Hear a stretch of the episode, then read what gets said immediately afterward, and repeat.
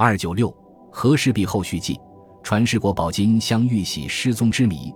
历史上最具传奇性和神秘性的国宝，当属传国玉玺。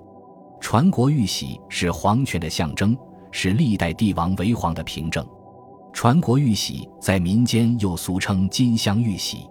传世国宝金镶玉玺在三国时期有一段记载，《三国演义》第六回中写道：诸侯联军打败董卓，董卓挟汉献帝迁都长安，临行时焚烧宫室民宅，发掘陵墓坟冢。联军先锋孙坚率先冲入洛阳，扑灭宫中大火，设军帐于建章殿上。其军士在殿南一井中捞起一具女尸，像挂一锦囊，内有朱红小匣。用金锁锁着，起匣一看，里面是一玉玺，四寸见方，上镌五龙交纽，有篆文八字，刻了一句吉谶：“受命于天，既寿永昌。”程普告诉孙坚，此乃传国玉玺，得之者必有登九五之分。孙坚得到的这个宝贝，就是传世国宝金镶玉玺。那么，这个传世国宝金镶玉玺在历史上是怎么得来的？后来又是怎么在历史上失踪的？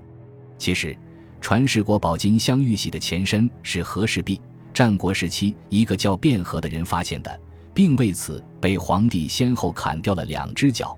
失去了双脚的卞和抱玉璞哭于荆山之下，惊动了楚王。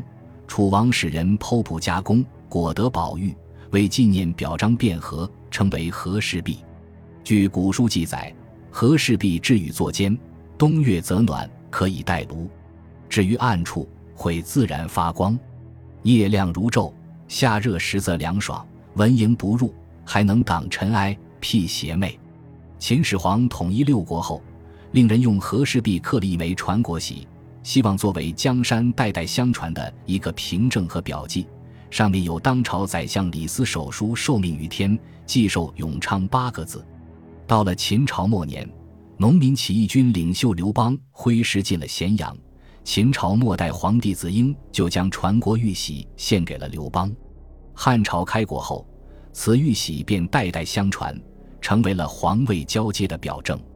到了王莽篡汉时，王莽命大臣王顺向皇太后索取传国玉玺，可王莽的女儿身为汉朝的皇太后，心道向着汉室，她被逼不过，便一怒之下将玉玺摔于地上，从此玉玺缺了一角。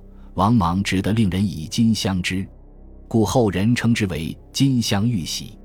东汉末年，孙坚的子金镶玉玺后，又因借兵当给袁术，袁术败给曹操。三国归晋后，传国金镶玉玺也自然就传给了晋。西晋末年，五胡十六国更迭频繁，传国金镶玉玺也不断的在血腥残杀的伴随下易主，最终传国金镶玉玺归东晋，在京宋。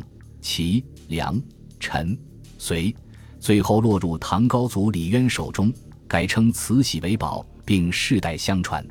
然五代时传国金镶玉玺莫名其妙的失踪了，但我们有理由相信，传国金镶玉玺仍然存在于这个世界上。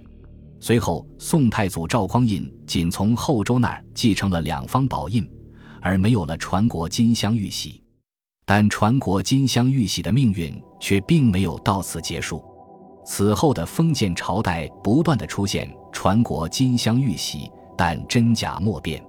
宋绍圣年间，咸阳或一方色绿如蓝、温润而则背离扭盘的玉印，经当朝学士官员的考证，认为是真秦制传国玉玺。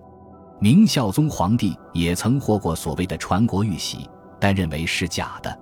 清初时。故宫藏有玉玺三十九方，其中一方被人称为是传国金镶玉玺，后经乾隆皇帝钦定，也证实是赝品。直到末代皇帝溥仪被逐出宫时，警察总监张弼和陆中林等人仍在追索这块金镶王玺的下落。其后，文字上就再也没有了金镶玉玺的记载。据京西民间传言，日伪时期的北平年代。曾有日本人到京西寻宝的事迹。